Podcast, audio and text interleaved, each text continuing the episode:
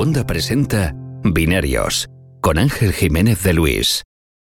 Hola y bienvenidos a Binarios. Esta semana tenemos un programa cargado de noticias y temas, pero antes de dar paso al programa, quiero aprovechar para agradecer a boluda.com haber patrocinado este episodio.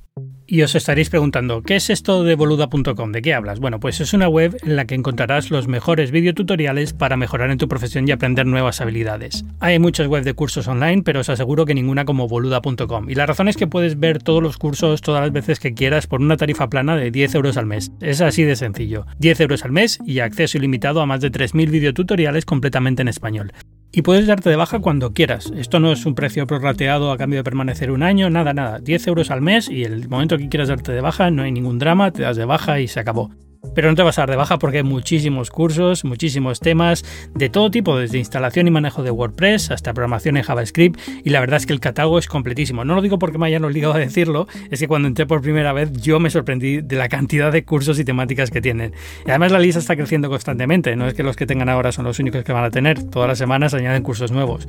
Yo tengo que reconocer con vergüenza que siempre he sido un inepto para las hojas de cálculo, lo voy a confesar aquí, y es eh, algo que hasta ahora me podía permitir porque era periodista y bueno, lo único que hacía era escribir, pero ahora como llevo además Conda, pues me toca ponerme un poco al día de estas cosas y el curso de hoja de cálculo que tienen, por ejemplo, para mí ha sido perfecto. He descubierto cómo crear listas de validación de datos, cómo crear y manejar tablas dinámicas, cómo hacer mejores gráficos y lo he hecho a mi ritmo, siguiendo el curso cuando he podido. Es de verdad increíble. Pero bueno, si tú ya eres una de las hojas de cálculo, que espero que lo seas, porque la verdad es que yo, ya te digo, tengo vergüenza de reconocer que no sabía usarlas hasta ahora, tienes cursos de todo tipo. Si estás aprendiendo a programar, por ejemplo, boluda.com es perfecto. 10 euros al mes y tienes un montón de vídeos para empezar, un montón de lenguajes, un montón de frameworks, de todo lo que quieras. Si quieres saber más, solo tienes que ir a boluda.com barra binarios. El barra binarios es importante para que sepan que vienes de mi parte y ahí encontrarás la lista de todos los cursos disponibles y cómo darte de alta. Pero por 10 euros al mes, de verdad, ni te lo pienses. Recordad, boluda.com barra binarios y muchas gracias a boluda.com por patrocinar este episodio. Y ahora sí, vamos con binarios. Bienvenidos a Binarios una semana más. Eh, esta vez está conmigo una voz que ya conocéis. Él era periodista, pero tenía más cabeza que nosotros y ahora es eh, Managing Director de Microsoft for Startups en Latinoamérica. Esto te lo he copiado de LinkedIn, así que espero que esté bien. Mariana Martino, bienvenido a Binarios. Gracias. Si está en LinkedIn está bien. ¿eh? Sí, te, saldrá, te saldrá la notificación de alguien está mirando tu perfil en LinkedIn.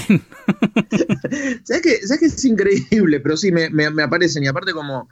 como yo tengo, o sea, como, como, como, empleado de Microsoft, tengo, tengo como acceso al, al, al premium, gold, no sé qué, eh, y, um, y, me vienen notificaciones de quién miró mi perfil, eh, cómo puedo hacer contacto con ellos, quién, qué contactos tengo en común, etcétera. Con lo cual es, es, es bastante gracioso. Eso. Tengo el LinkedIn súper abandonado. Alguien me escribió hoy diciendo, tienes un enlace a blogs que ya no funcionan. Digo, ya, es que no, no actualizo la... Pero ¿sabés qué? ¿Sabés qué? O sea, esto no, no, no, es por hacerle propaganda, vos sabés que yo nunca, le hago, nunca hablo de la empresa, nunca le hago publicidad, pero la verdad es, LinkedIn funciona, ¿eh? realmente funciona y, um, y, una de las cosas que yo me doy cuenta es, muchos startups, cuando yo me acerco a hablar con ellos, que, que me acerco a hablar por trabajo, ¿viste?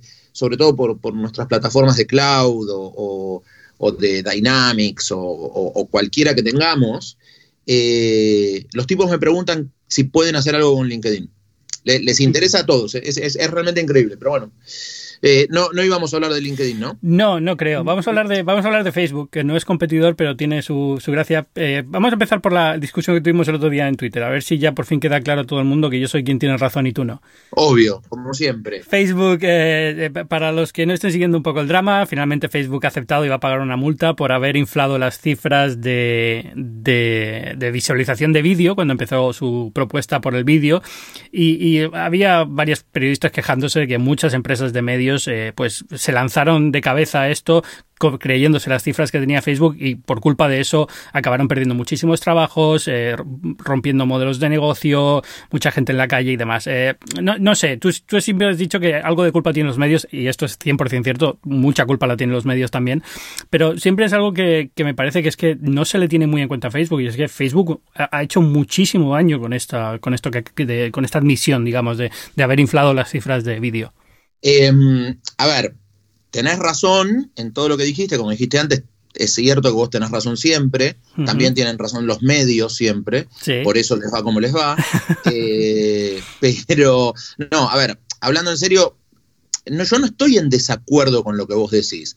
Yo lo que estoy diciendo es, dividamos el problema en tres partes, ¿ok? Y tratemos de encontrar dónde, dónde están los problemas y cómo esos problemas terminaron impactando a la industria, ¿sí? Entonces, a ver, ¿Hubo una mentira por parte de Facebook o hubo un, que, no sé si es mentira eh, a, propósito o simplemente no entender eh, su negocio? ¿ok? Realmente no me interesa si, si, eso es así. ¿ok? ¿Hubo, ¿Hubo un dato inflado? Sí, hubo un dato inflado. ¿ok? Ahora, más allá de eso, los medios eh, que fueron corriendo atrás de la plata que puso Facebook para que haya producciones específicas para Facebook Video, que, que hizo promociones y etcétera.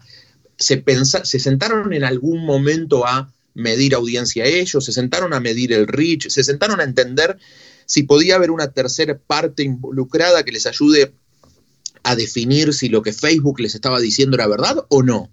O sea, yo no te estoy diciendo si, si, si es posible una medición de terceras partes o no. Te estoy diciendo, alguien se sentó y dijo, ok, veamos si estas mediciones son reales Creo que no. No creo, no creo. Es cierto, no, no creo. También es verdad que no creo que hubiera sido posible hacerlo por una tercera parte. Bueno, o, sí, indirecta, de forma indirecta, pero en general la gente tomó como valor seguro la información que le daba Facebook de su propia plataforma. Es decir, si Facebook te dice, eh, igual que vas a YouTube y te dice tienes 1,5 millones de visualizaciones en tu vídeo, pues Facebook te decía tenías dos, pues tenías dos. al final eh, tomabas eso también porque los anunciantes iban a venir por esa plataforma. No tenías que convencerlos tú, iban a llegar igual que llegan en YouTube. Es algo que gestiona Facebook y ya está. Con lo cual yo entiendo que, se tomara como valor seguro la información de Facebook y, al final pues que se tomaran decisiones en base a eso. Y si te están diciendo aquí está creciendo una barbaridad tu visionado de vídeo, esto va a ser el futuro, no seas tonto, invierte aquí y empiezas a montar todo un plan de expansión en vídeo porque te dicen que el vídeo es el futuro, eh, es difícil no caer, ¿no? quiere decir, al final estabas jugándote tu puesto si no tomabas esa decisión porque era como, porque está toda mi competición lanzándose a hacer vídeo y yo no? ¿Cómo me estoy preparando para el futuro? ¿Y por qué el New York Times y por qué el Washington Post y por qué los, los, medios que están liderando la transformación digital no, no sufrieron este golpe. La, sufrieron, pero mi teoría ahí es que iban muy lento y entonces cuando todo esto acabó estallando todavía no estaban 100% como si estuvieron BuzzFeed, Vice, estas compañías que eran muy rápidas, reaccionaban muy rápido y se metieron sobre la marcha en todo esto, ¿no? Bueno, pero, pero entonces estás compartiendo el mantra de Facebook que es move fast, break things y punto. Sí, pero break things otros, no las nuestras. Y sí, claro, pero a ver, pero, pero, pero ese es, ese es una, ese es el, ese es el mantra de, o sea, a ver, mi, mi, mi, cuestión no es si Facebook es bueno o malo, si limpió propósito o no. Yo lo que creo es los medios, los medios específicamente, o sea, y yo, vos sabés que yo fui parte del mercado de medios durante mucho tiempo, eh, como, como blogger, como periodista, con una red de blogs, o sea, conozco el, mercado de medios. Yo creo que los medios, en, un momento cuando apareció Google hace 20, 25 años, cambió las reglas de juego, abrió las puertas a una democratización de publicidad, eh, cambió la forma en la cual se vendía y compraba publicidad, los medios siguieron lo que les dijo Google eh, y perdieron lo, perdieron su mercado, perdieron una gran oportunidad de negocio. ¿ok? Entonces, ahora, de golpe, lo único que les importa son las páginas vistas más que el valor específico de, las, de, su influencia, por llamarlo de alguna manera. ¿ok? Entonces, lo que yo siento con Facebook es que los medios repitieron esa cosa de, uy, alguien más lo está haciendo, lo tengo que hacer yo también, en vez de sentarse a decir, a ver, si esta es la plataforma de video, ¿cómo lo medimos? ¿Qué, ¿En qué nos ayuda? ¿No le estamos dando todo el poder? ¿No estamos centralizando todo nuestra, nuestro, nuestro canal de distribución a una plataforma de terceros? Entonces, ese es el tipo de preguntas que yo creo que se, deben se deberían haber hecho los medios. Yo, imagino que sí, que se hicieron, pero pienso también otra cosa, que es que también se vio como una oportunidad de, corregir ese error primero. Es decir, lo que muchos medios vieron aquí fue, oye, si nos metemos aquí estamos creando un competidor para Google y por fin ya no tenemos un monopolio sobre el canal que nos está ahora mismo haciendo Google, sino que Facebook también entra en el juego y, y si compiten entre ellos, por lo menos nuestras condiciones van a mejorar en cierto sentido, ¿no? Ya no tenemos un enemigo, tenemos dos enemigos que se van a pelear entre sí. A ver, me parece me parece que, tiene un poco más de lógica que cuando los medios crearon sus, sus agencias para competir la Google, que, tenían cero sentido. Eh, me parece igualmente que fue completamente arriesgado. Eh, que fue, a ver, eh, a ver, yo creo que hay, que hay una parte de, culpa de Facebook que es innegable, que creo que Facebook debería eh, hacerse cargo, o al menos los, los, organismos deberían hacerse cargo, pero creo que los medios tuvieron una gran parte de esa culpa y hmm. no la admiten, y menos los medios nuevos, porque vos hablás con la gente de Vice, o, o hablás con la gente de BuzzFeed, o hablás con la gente de, los medios eh, que supuestamente lideran esta, esta transformación, y ninguno de los medios te dice, sí, eh, esto lo hice mal. No, no, no, evidentemente. Para ellos eso lo hicieron todo bien, ¿entendés? Eh, y, la culpa de Facebook que es malo. Que a ver, que encima, encima saltaron a confiarle a una empresa que una vez cada seis meses sale a pedir perdón porque, uy, hice mal algo con la privacidad de los usuarios, uy, hice algo mal con los datos, uy, hice algo mal con los permisos de seguridad, uy, me compré a todos mis competidores, uy, y cada seis meses pide perdón por algo y vos vas y le, le crees que los números que te dicen son verdades y apostás el futuro de tu empresa. Sí. A ver, honestamente, no tiene sentido desde un punto de vista eh, desde un punto de vista de negocio. Hmm.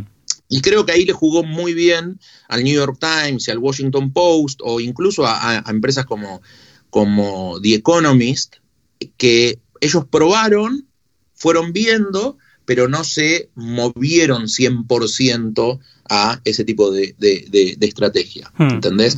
Sí. Pero, pero a ver, pero, pero honestamente, yo, creo que, el tema de Facebook pasa a ser otra vez un tema de confianza y un tema de yo puedo, o sea, Facebook está últimamente, o al menos hace, hace bastante tiempo, está con, con una posición en la cual tratan de hacer todo, todo, no, no hay algo que quieran dejar libre y, y ya tuvieron, o sea, y, van teniendo este tipo de problemas y también terminan teniendo problemas como los de los de Libra. Sí. Entonces. Ahora hablamos de Libra. Pero a ver, pero, pero honestamente creo que creo que hubo culpa de los dos. Yo no, yo no digo que, Facebook no, no, no tenga culpa. Yo creo que los medios deberían haberse sentado y deberían haberse puesto a decir, ok, puedo confiar en esta empresa, puedo confiar en los números, cómo puedo medirlos por una tercera parte, cómo podría, cómo podría evitar la dependencia de una sola plataforma de distribución. Sí, a ver, o sea, los medios tenemos que haber hecho muchísimas y siempre me pongo como si yo fuera papel, a pesar de que yo realmente soy el último mono y no tengo ningún tipo de, control sobre, sobre lo que hace el periódico donde escribo, ¿no? Pero eh, hace mucho tiempo que tuvimos que tomar decisiones que no tomamos y desde entonces hasta ahora hemos tomado decisiones malas siempre. O sea, eh, yo creo que desde que perdimos control de canal no hay nada que hacer realmente. O sea, realmente estamos reaccionando a lo que pasa, intentando sobrevivir y ya está. Pero, pero bueno, eh, hablando de, pedir perdón, yo creo que justo cuando estamos grabando este, este podcast está Mark Zuckerberg dando un discurso sobre libertad de expresión y algo de esto en, Facebook también. Yo creo que lo dice, están haciendo un poco de todo con miedo a que si gana Warren, Elizabeth Warren, les van a dividir la empresa en tres o en cuatro y están intentando hacerse lo más grandes posibles para que aunque la dividen se queden dos empresas o tres empresas bastante decentes, ¿no?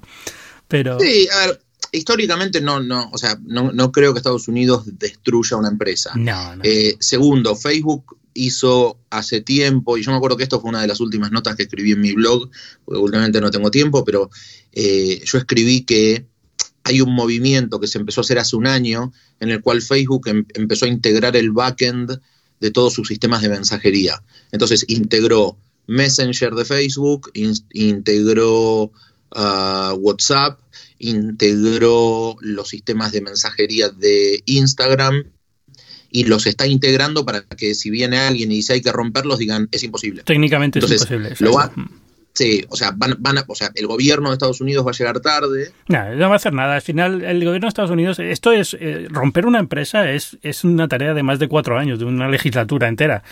Y, no es solamente el presidente, tiene que estar de acuerdo el Senado, tiene que estar de acuerdo la, Cámara del Congreso. O sea, al final es, es, es políticamente muy duro. Y Elizabeth Warren viene con ganas de romper Facebook, Apple, Amazon, Google, no sé si Microsoft también. Al final es un poco como, bueno, estas cosas son promesas de campaña, pero no van a llegar a ningún sitio porque al final es puedo entender a Amazon a lo mejor un poco, podría verlo que pasara, sobre todo porque hay mucha tienda pequeña en Estados Unidos que ha sufrido mucho con Amazon y tal, pero cosas como Facebook es una batalla legal tan grande que al final, si, pasa, va a ser el cuatro años de drama legal, por así decirlo. Yo creo que va a ser un, drama legal que va a terminar en una, multa. La multa más grande que le pusieron a Facebook, me acuerdo que era menos de lo que ganan en un mes. Creo que, creo que, eran 5 mil millones. 5 mil millones, si ganan 160 mil, pues eso es Por eso, o sea, con, lo cual era, era, era ridículo. Eh, a ver, creo que sí que es cierto que hay un, hay un backlash hacia, hacia las, las gigantes tecnológicas. Eh, creo que Warren y, algunos candidatos lo están aprovechando, sobre todo en campaña. Lo que también creo es que en el, eh, eh, creo que es bastante difícil remediar cosas que no deberían haber dejado que pasen. Eh, por ejemplo, la compra de WhatsApp, creo que, creo que no la deberían haber dejado pasar, sobre, sobre todo por... Lo que pasa es que lo, que creo es, es que, que, también a nivel gubernamental está pasando lo mismo que le pasó a los medios. Es, no tienen las herramientas, o al menos no tienen, no tienen la capacidad de entender cómo frenar algo que no entienden ni siquiera ellos. Ayer estaba leyendo un artículo bastante bueno sobre ambient surveillance, viste con, viste, viste con, los nuevos lanzamientos de Google de ayer o antes de ayer. El ambient computing y demás. Eso, del ambient computing y eso, sorry, ambient computing y, y como eso, eh, frente a la pregunta de un periodista, el director de, de Nest, si no me equivoco, dijo que a sus invitados les diría, che, estoy usando productos Nest y todo está siendo escuchado. eh, y creo que, creo que, a ver, creo que así como del lado de, algunas empresas de tecnología no se sabe muy bien las implicancias que, que, están teniendo algunos productos o que pueden tener algunos productos, del lado de los gobiernos o del lado de algunos reguladores, no hay tampoco herramientas para, para frenar o para entender qué es lo que está pasando. Sí, y, nunca han tenido tampoco mucho interés en, saber cómo funciona todo esto, con lo cual es, es las sensaciones eh, quieren tomar decisiones más pensando en el voto que en que realmente les preocupe la situación, más allá de, que cuando se enteran por fin de que les están espiando y cosas así. Sí, y después estamos, y, y, disculpa que te interrumpa, y después eh, también es cierto que estamos en un momento en el cual no, o sea, y esto es, esto, a ver, lo digo también, o sea, vos y yo vivimos en la industria tecnológica, o sea, mm. los dos, los dos estamos todo el día consumiendo tecnología y, no consumiendo tecnología consumidor, sino tratando de entender hacia dónde se está yendo. El otro día hubo una demostración de OpenAI en la cual mostraban cómo una mano era capaz de resolver el cubo de Rubik en cuatro minutos, ¿sí? Hay hoy robots que lo resuelven en creo que están en, en, cuatro segundos. En milésimas de segundo, En milésimas de segundo, hmm. ¿ok? Y, la gente como que decía, bueno, pero no tiene lógica el anuncio que hicieron. Y en realidad lo, lo que hay es, hay poca gente que termina de entender todas las implicancias del momento en el que estamos viviendo. Porque, por ejemplo, el valor de la, de la demostración de OpenAI no es, uy, resuelvo un cubo de Rubik, que en las otras máquinas, que las máquinas estáticas lo resuelven en décimas de segundo. Es, ok, estamos logrando eh, cómo, cómo, entender diferentes posiciones, estamos logrando entender que una máquina haga movimientos complejos sincronizados, estamos logrando que una máquina haga movimientos complejos sincronizados al mismo tiempo que está entendiendo que su objetivo es es resolver ese cubo y poner todos los colores juntos. Hace, un, hace un mes, dos meses atrás, por primera vez apareció uno de los ejercicios, uno de los, de los eh, experimentos de, de, de, de, DeepMind que, eh, eh, que logró jugar al ajedrez y ganarle a un campeón mundial luego de leer las reglas y entenderlas. No que le metieron un algoritmo de ajedrez, sino que le enseñaron a interpretar reglas y que en base a interpretar las reglas empezó a jugar hasta desarrollar un estilo de juego propio. Entonces, estamos en un momento que, que hay, o sea, realmente yo estoy maravillado, o sea, estoy completamente maravillado de lo que estamos viviendo y tampoco terminamos de entender, o sea, yo estoy seguro que ni yo termino de entenderlo, ni vos.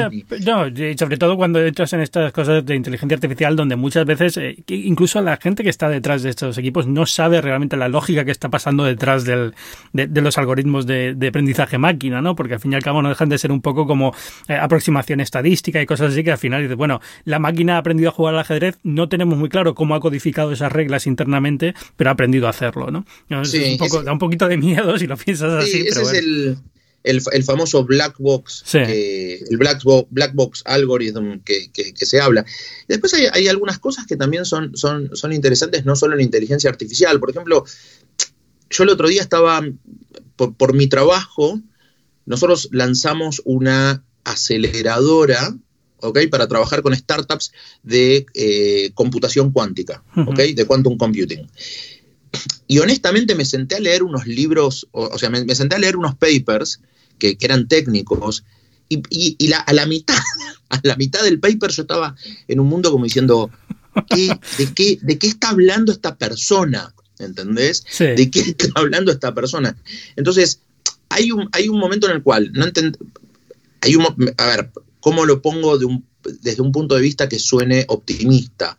Porque yo creo que la tecnología es buena, si la sabemos usar. O sea, la tecnología es una muy buena herramienta, pero lo que creo es que estamos en un momento en el cual es muy difícil de entender qué es lo que se está haciendo en diferentes partes, cómo se va a coordinar todo en un conjunto y, cómo y qué va, cuál va a ser el resultado, como decís vos, aproximaciones estadísticas. Es, mira, seguramente esta máquina termina siendo un, un buen, jugador, un buen jugador de ajedrez. Pero después, al, uno de los primeros algoritmos de DeepMind, ¿te acordás que los pusieron a eh, optimizar energía en los data centers de Google? Entonces, ¿hacia dónde, hacia dónde puede terminar desarrollándose esto? Eh, eh, es, es medio raro.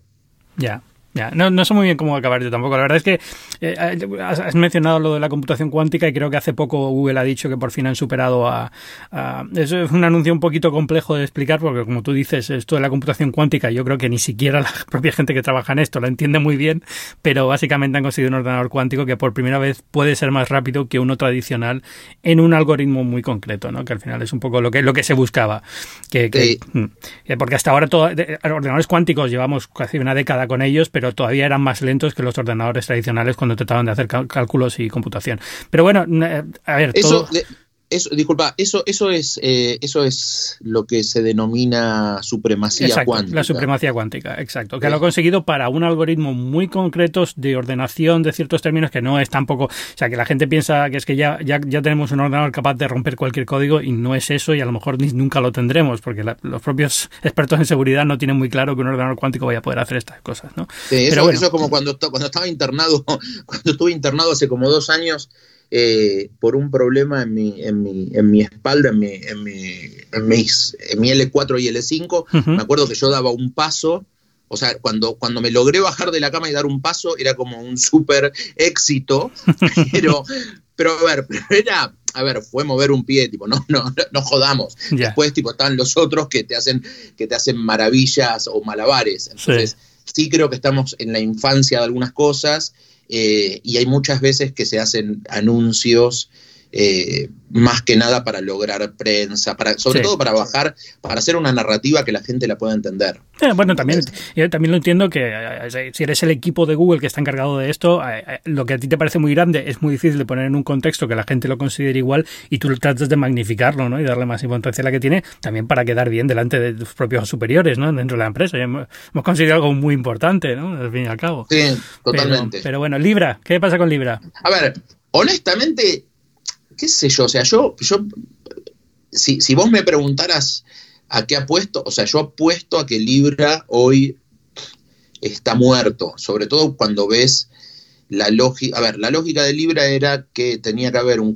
consorcio de empresas generando la suficiente confianza como para que no sea una criptomoneda manejada por una entidad única y esa entidad única en realidad, o sea, y de esa manera iba a ser una cripto, iba a ser una criptomoneda, no criptomoneda en el sentido de cripto, de, activo de cripto, sino una criptomoneda eh, soportada por eh, una bolsa de monedas físicas que le iba a dar valor y que de esa manera los tipos iban a poder crear una moneda para hacer transacciones electrónicas de una manera rápida, efectiva, no anónima, porque realmente el anonimato, sobre todo con todo esto, no iba a pasar, pero supuestamente lo iban a lograr. ¿Qué es lo que pasó? Facebook. Y ahí volvemos al punto con el cual iniciamos todo esto. Eh, eh, llegamos a, nos metimos en un, momento en el cual Facebook eh, hizo el anuncio y entonces Estados Unidos salió a decir que querían, que les causaba serias dudas porque iban a, iban a generar narcotráfico, tráfico de personas y etcétera. La Unión Europea, en realidad no la Unión Europea, sino Francia y Alemania directamente dijeron que no iban a dejar que Libra se utilice dentro de sus fronteras, con lo cual efectivamente terminan matando la aplicación de Libra dentro de la Unión Europea. Estados Unidos los pone bajo control regulatorio, que, lo tuvieron a David Marcus, pobre tipo, dos días haciéndole preguntas que aparte incluso las preguntas eran tontas, o sea, no todas, pero había, había bastante pregunta tonta. Em, y después, a ver, en China no van a poder operar, después en India van a tener a Modi, que Modi no, no, o sea, va a, va a decidir él qué es lo que quiere o no, y qué les va a quedar, Latinoamérica. En Latinoamérica se le fue Mercado Pago. O sea, a ver, sin el apoyo de Visa, sin el apoyo de Mastercard y sin el apoyo de Mercado Pago, que es una de las pasarelas líderes en, transacciones, al menos en un par de mercados es uno de los líderes. Yo honestamente lo, veo muy complicado. No, no, está, está muerto. PayPal también se ha ido. O sea, al final casi todos los que lo apoyaron inicialmente han dicho que se van y ya está. Entonces al final queda Facebook porque quiere intentar mantenerlo, pero tarde o temprano tendrán que reconocer que no va a ningún lado y lo, cerrarán. Llega justo también un momento malo para, en general para todo cripto, es decir, no, no, hay, no hay mucho movimiento más allá de algunas, es, algunas excepciones dentro del mundo de contratos seguros y demás, pero quitando eso, muy poquito movimiento. Bitcoin de capa caída desde hace años, desde hace más de un año. Finales, eh, yo creo que se, ha pasado un poco la, el, fervor que había hacia todo lo que era criptomoneda y a, Libra la ha pillado justo en un momento malo en ese sentido. Sí, yo creo que el, problema de, Libra fue Facebook. A ver, e, es, es medio raro. Yo creo que el valor de, Libra era tener la espalda de Facebook y al mismo tiempo creo que el gran problema de, Libra fue tener a Facebook como principal backer. Sí, a lo mejor tenía que haber estado promovida desde otra de las compañías, aunque Facebook estuviera ahí presente. Sí, yo, creo, yo, creo, yo creo exactamente lo mismo. Eh, y la verdad es, a ver, no, digo que estemos. ¿Sabes qué es lo que pasó? Que encima de todo, cuando se fueron todos estos, porque todo, todo, o sea, siete jugadores se fueron en una semana. ¿Qué, qué fueron? PayPal, Visa, Mastercard, eh, Mercado Pago. Em, no recuerdo qué más, pero sí, pues, se fueron casi todos los financieros, por así decirlo. ahí está, Western Union también se mm. había ido. Y, salió David Marcus a decir, igual podemos hacerlo. A ver, yo no, creo que sea la, respuesta que el mercado o los reguladores estén esperando. Eh, con lo cual, la verdad es, creo, que, creo, que, creo que está muerto más allá de que a nivel payments Facebook tiene un poder de fuego que, que, pocos van a, van a poder igualar, ¿no? Hmm, ¿Lo tiene? Es que al final tampoco sé muy bien. ¿qué, producto de Google tiene ahora mismo payment a un nivel... de, Facebook, de Facebook. Eh, perdona, de, sí, de Facebook. Eso. ¿Qué producto tiene no, a ver, no, no, digo que haya un producto de, de, Facebook que tenga payments, eh, lo que sí creo es que hay, una, hay un nivel de transacciones dentro hmm, de Facebook, o sea, dentro del ecosistema de Facebook, que al fin del día usa los sistemas financieros o los sistemas de pago o las plataformas de pago de Facebook, que hace que hoy en día muchos de nosotros estemos adentro. Por ejemplo, vos me preguntas a mí, eh, Apple Pay. Uy, bueno, ¿cómo puede andar Apple Pay en, no sé, en Latinoamérica? ¿Qué sé yo? Yo vivo en Argentina. Hmm. Y en mis últimos cuatro viajes usé Apple Pay para cosas ridículas, desde pagar el metro en New York, que ahora se puede pagar el metro en New York con Apple Pay, eh, pagar la nafta que cargué en, una gasolinera de Santa Mónica hace... Dije gasolinera, eso es... Eh, los argentinos que escuchen esto se van a reír de mí. Sí, eso te iba a decir. Bueno, eh, lo de la nafta también, o sea que no te preocupes.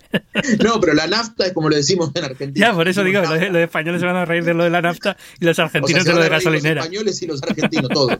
Este, con, lo, cual, a ver, lo, que termina pasando es, ok, ¿cómo, cómo metes tú ecosistema de pagos en el ecosistema de la vida eh, común de la gente, ¿no?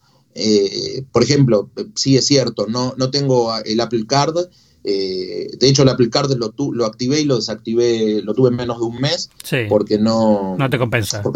no, a ver, honestamente no me compensaba no me compensaba porque no vivo tampoco en Estados Unidos. claro, o, sea, mi o sea, yo vivo gran parte del año en, en, Argentina, es cierto que estoy 60% viajando, pero no, no me compensaba. Y yo para, para tarjetas con recompensas y todo eso, yo uso mi, American Express desde siempre y, punto. Y tiene mejores. Al final la, Apple Card está muy pensada para cierto tipo de usuario en Estados Unidos y ya está. O sea, al final hay millones de tarjetas, incluso en Estados Unidos, que tienen mejores recompensas y al final es, lo que hay. La, la, Chase Sapphire es, es, es realmente muy buena. Realmente muy, muy buena. Eh, a mí la, la, Amex lo que, me, lo, que me, lo que tiene de bueno es que los puntos lo podés pasar a lo que se te ocurra, honestamente. y si eh, tienes una buena, tienes acceso a, a, lounge en aeropuertos y tal. Sí, sí igual, honestamente, bueno, no, no, estamos hablando de tarjetas de crédito, pero, pero después tenés que, tendrías que sentarte a ver en cada caso cuál es la que te conviene y cuál es la que no. Sí, es, es un poco. Es, complicado. Yo lo intento hacer ahora que está pidiendo la, Apple Car, está pensando en pedir alguna otra y, y al final es como, como entres en este ciclo de voy a intentar maximizarlo, te vuelves loco, porque hay muchísimas. Es como lo de la gente que se vuelve loca con lo de los puntos de fidelización de aerolíneas y tiene 50.000 estrategias y, si quieres meterte en eso tienes que dedicarle muchísimo tiempo para conseguir la solución exacta. No hay una solución rápida que sea perfecta. No, a ver, la única solución es terminar, es, viajar como un perro todo el tiempo. Eh, porque después, tipo, no, o sea, no, no creo que todo el mundo haga que su vida pase por las tarjetas de crédito.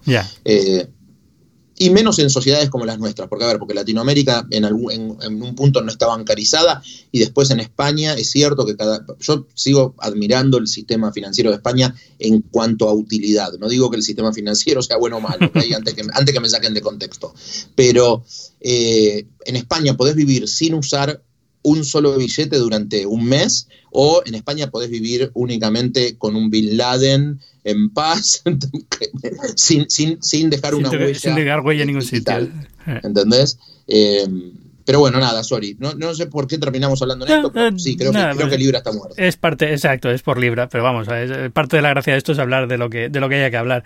realmente solo me queda un tema que quería hablar contigo, que era el tema de China. Es un tema gordo, es complicado, pero, pero era un poco por ver cuál es tu opinión. Y sobre todo si pensabas que hay alguna forma de, superarlo. A ver, lo voy a hacer un resumen lo más rápido posible. Eh, hemos tenido bastante follón entre China y Hong Kong los últimos meses. Eh, en principio todo el mundo estaba muy callado, pero en algún momento un jugador de la NBA Eh, se posicionó a favor de Hong Kong, se levantó el, pandemonio y de repente todas las compañías ahora tienen que tomar una posición o, no tomarla. un general manager. Era, era el general manager, no fue ni siquiera, ni siquiera, jugador. Exacto.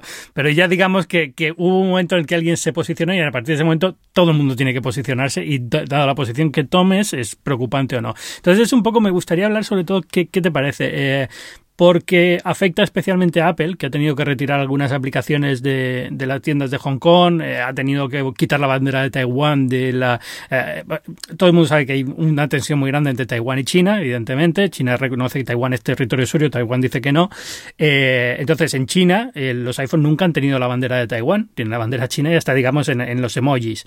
En Hong Kong era un poco diferente porque China está bajo esto de dos sistemas, un país, ¿no? Entonces, Hong Kong era un poco como una, isla de, de apertura diferente y, ahí sí tenían la, bandera de Taiwán, la ha quitado, eh, ha quitado esta aplicación que según China estaba usándose para atacar policías y demás, y que, según Apple, bueno, han tenido que quitarla por obligación de, China, pero lo que quería preguntar era, era la sensación esa, ¿qué hace una empresa cuando llega a esta situación, ¿no? cuando, se tiene, cuando la arrastran, por así decirlo, a un conflicto político?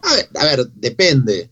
Eh, a, todos terminan arrastrando. Fíjate que vos, vos, contabas esto de que el problema se hizo público cuando el general manager de un equipo, que de hecho era el equipo más famoso, de los Rockets, ¿no era de los Rockets? Sí, eh, cuando, el, cuando el GM de los Rockets eh, habla, eh, en realidad tuitea algo, pero por ejemplo, hoy ves que incluso, incluso LeBron, el otro día... ahora ya...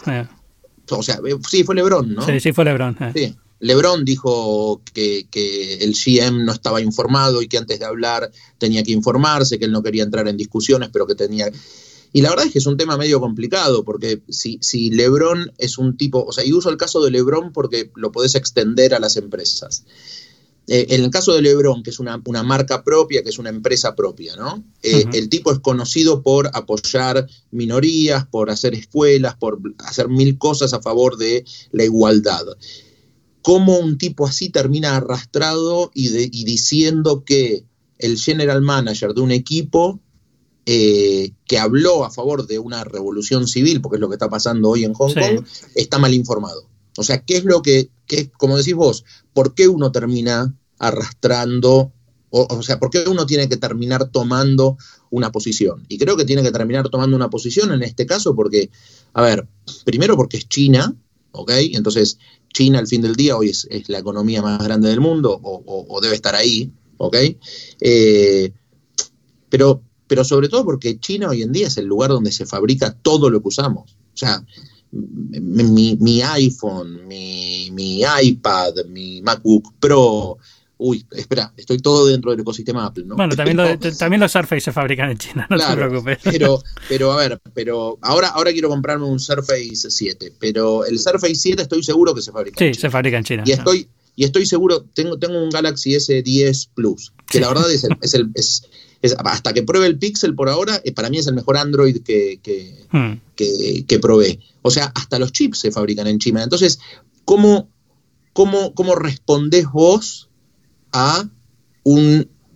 ¿Cómo respondés vos políticamente a un sistema que podría cortar de cuajo toda tu cadena de, de valor? ¿Cómo, o sea, Apple, toda la gente se está quejando de Apple, ¿ok? O toda la gente se está quejando de la NBA ¿Y cómo haces vos para quejarte con alguien que puede decir mañana cierro fronteras y te corto el, suministro de componentes para tus iPhones. Yo creo que el caso de Apple eh, hay una cuestión que es, de fondo, es decir, la gente, primero es Apple, ¿no? Evidentemente llama más la atención que a nadie está exigiendo a Google porque Google no está en China directamente, ¿no? no ha podido entrar, o Facebook no ha podido entrar, por así decirlo.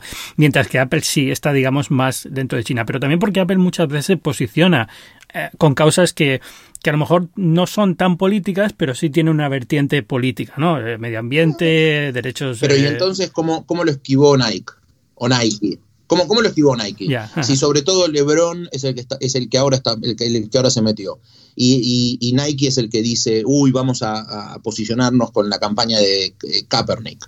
o, sea, ¿por qué, ¿por qué, hay tanto ruido alrededor de algunas marcas? ¿Y por qué algunas marcas que están haciendo eh, que están haciendo su posicionamiento como marcas socialmente eh, sensibles, sustentables o como quiera llamarlo, terminan de una manera o de otra eh, esquivando las luces. Yo creo que, yo creo que lo de, la respuesta de Nike o de Nike va a ser va a ser una respuesta para, para analizar. ¿eh?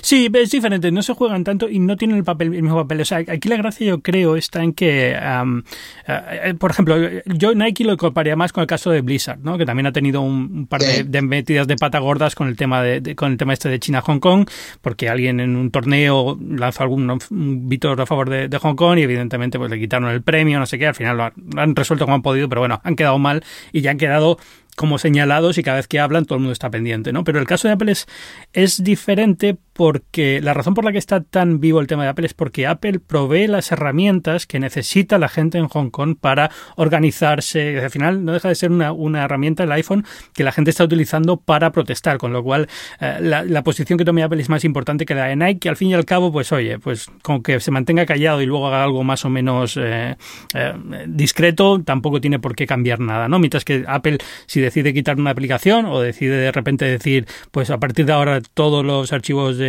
vamos a darle al gobierno chino carta blanca para saber dónde están los usuarios, cosas así, ¿no? Evidentemente no van a hacerlo, pero, quiero decir que están en ese nivel de, tienen un poder diferente porque es la herramienta que la gente está utilizando.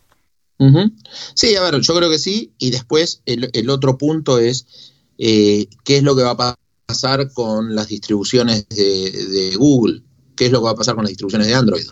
Eh, a ver, Google no está en China, es relativo, porque al fin del día vos tenés Android y Huawei sigue usando Android y, todos los, los, Sí, bueno, el, Android chino que realmente no tiene los servicios de Google, pero sí, bueno, sí te entiendo. Pero a ver, pero tiene algunos servicios de Google. Sí. Entonces, por ejemplo, tiene algunos servicios de Google y tiene algunos servicios de Google que están filtrados. Eh, a ver, el otro día estuve probando de casualidad un, un Huawei con el OS que quieren lanzar en caso que, que, no puedan usar eh, Android. Y realmente es una basura, pero... Es lógico, o sea, al final... es una... O sea, me río de lo malo O sea, y pobre, o sea, a ver, hay mucho esfuerzo atrás de ese No, y, no, no, solamente eso, sino no te rías que es que eh, eh, toda la población china o casi toda la población china, esa es la experiencia que tienen cuando usan Android. Quiero decir, esa es, eso es su Android. Realmente lo que a nosotros nos parece que está medio cocinado y no va muy allá, realmente es el día a día de ellos porque es la versión de Android que tienen acceso, no tienen la, la, que nosotros consideramos Android, que realmente es más Google que otra cosa. Pero, pero bueno, sí, es, es lo que... no, no va a pasar. Es decir, yo creo que van a llegar a un acuerdo y nada. Eh honestamente yo creo que China es un, tema complicado, sobre todo por el poder que tiene. No te olvides que es un gobierno que tiene el poder de, cortar cosas de, raíz sin demasiados, sin demasiados eh, atajos constitucionales como podría haber en Estados Unidos. En Estados Unidos, en Europa. A ver, el, tema de Cataluña, o sea, esta, esta cosa que están prendiendo fuego en Cataluña, yo no me lo imagino en Shanghái. O sea, no creo que nadie se anime a prender tres eh, pedazos de basura en medio de la, en medio de la rambla eh, de, un gobierno chino, en territorio chino, ¿ok? O sea, eh, creo, que, creo que lo resolverían un poco más, más, más rápido. Entonces, el problema de empresas como Apple o el, problema de, que, o incluso el problema de, empresas como, como Nike es dónde producís, cómo, cómo salís de, ese, de ese esquema de producción, cómo, cómo, cómo generás que la gente pueda usar tus plataformas para comunicarse. Y entonces lo que empezás a ver es, ok, es, estamos en un universo donde las plataformas son las que están dictando nuestra forma de, comunicar, nuestra forma de protestar, nuestra forma de todo. Eh, yo, yo creo que sí. La verdad es, yo creo que sí, es, es un problema. Sí, incluso aunque no tengan el control de la herramienta final, o sea, de, por ejemplo, en el caso de Apple no es que la gente esté haciendo iMessage, están usando Telegram, que no tiene nada que ver con Apple, pero, eh, pero no deja de ser el dispositivo es el de ellos y entonces es el que, el que digamos que China ve que puede controlar, a partir de controlar a Apple, puede controlar esa parte, ¿no? ¿Cuál era, la, app que usaban era...? No, se llama hkmap.live, eh, Hong Kong Map Live, eh, y es simplemente es. una, es una app que agregaba información de varios sitios, de, pues decían dónde estaban las barricadas, dónde estaban los policías, donde había protestas organizadas y demás. China, evidentemente, lo que dice es que se estaba utilizando para que grupos que querían atacar policías supieran dónde estaban los policías. Es, una excusa un poco rara. Eh, Tim Cook también la dio como la razón por la que la han decidido quitar, porque violaba sus términos de, y condiciones de, Apple Store, pero deja de ser un poco claramente una, una, una directriz china y, ya está. Es la primera vez que veo a es la primera vez que veo a John Gruber criticando públicamente a Apple y a, Tim Cook. Ah, y, diciendo. Lo ha dicho alguna vez más, pero sí, pero es evidentemente. No, no, pero nunca, había, nunca, nunca lo vi decir que el memo que le había mandado Cook a sus empleados y la explicación del, de por qué se removió esa app eh, era una estupidez. Dijo que no cerraba de ninguna manera, que no tenía sentido y que era una mentira. O sea, incluso los, los más, los defensores más fuertes de Apple eh, le están pegando. pero bueno, Pero claro, es, es, cómodo hacerlo desde, desde la posición de los defensores de Apple porque no se juega en la compañía, ¿no? No es como Tim Cook, que es que de verdad, o sea, Tim Cook eh, le cierran Apple directamente, o sea, la vuelve completamente inoperativa al día siguiente. Totalmente. Pero, mm, pero bueno, nada, así que hemos resuelto China, hemos resuelto Libra y hemos resuelto la vida de los medios. No sé si lo resolvimos, pero al menos le dijimos eh, todo lo que están haciendo mal. Eso es. es mucho más fácil que decir cómo lo haríamos mejor, ¿no? no, pero te agradezco muchísimo que, hayas, que te hayas tomado el tiempo para venir a, hablar a, a Binarios una vez más, Mariano. Es, es, un placer y quiero que quede constancia pública que la semana pasada me dejaste esperando como una novia en el altar eh, mientras vos te escapabas. No me escapé. no, tengo miedo a reconocer el, por, el motivo, es porque mi perra tuvo que ir a la peluquería y se pasó cinco horas cinco horas en la no, estoy exagerando, fueron tres horas y media, pero tres horas y media en la peluquería para una perra, es una locura, tres horas y media y, costa, y me ha costado cinco veces más de lo que me cuesta cuando me pelo yo. Nunca, nunca en mi vida podría creer que otro pelo es más valioso que el tuyo. Eh, sin duda alguna, en esta casa el perro más valioso, el, perdona, el perro no, el pelo más valioso es el de mi perra, que, que a, fin y al cabo es más influencer que yo en, Instagram, o sea que evidentemente hay que cuidarle la, la melena. Totalmente. Entre paréntesis, eh, y esto completamente fuera y, ya cortamos, es, ayer fui a un Cheesecake Factory, ¿ok?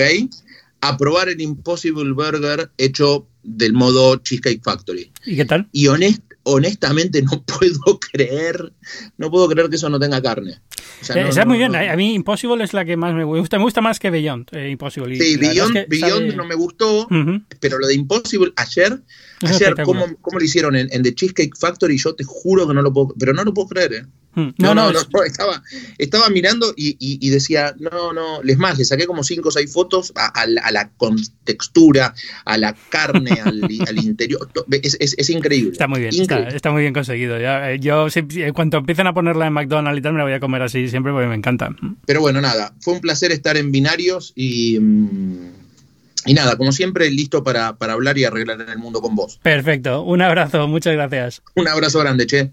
Y gracias a vosotros también por escucharnos. Ya sabéis, yo soy Ángel Jiménez de Luis. Podéis leerme en las páginas web del diario El Mundo, en elmundo.es, en las páginas web de Muy Interesante y en la revista Muy Interesante, en muchos otros sitios, incluida la web de este programa que es binarios.fm, que voy a intentar actualizar más a menudo. La llevo, la tengo desactualizada desde hace, no sé, meses. Pero eh, esta semana creo que voy a volver a tomar un poco el ritmo. Binarios forma parte de Cuonda, que es una comunidad de podcasts independientes en español, ya la conocéis, os hablo todas las semanas de ella y simplemente pues os recomiendo que escuchéis algunos de los nuevos podcasts que tenemos. Estamos sacando muchísimos podcasts este, este otoño. Esta semana, por ejemplo, tenéis Náufragos de mi amigo Sergio Núñez. Eh, pues ir simplemente a cuonda.com, escuchadlos, ahí lo tenéis. Muchísimas gracias evidentemente al sponsor de esta semana, que es boluda.com. Os recuerdo, si queréis cursos de online, boluda.com es el mejor sitio que vais a encontrar. Ya habéis escuchado el anuncio al principio. En las notas de este programa tenéis la dirección a la que tenéis que ir, boluda.com barra binarios, recordad, si queréis apuntaros y os recomiendo que os apuntéis porque es una oferta espectacular. Y nada más, pediros que si os ha gustado el podcast, dejéis eh, una buena nota en vuestra plataforma de podcast favorita, en iTunes, en iBox, donde quiera que hayáis escuchado este podcast. Si tiene alguna forma de dejar un rating, le deis un buen rating, dejéis un buen comentario, que siempre ayuda mucho a que se descubra mejor el podcast. Nos escuchamos la semana que viene. Chao.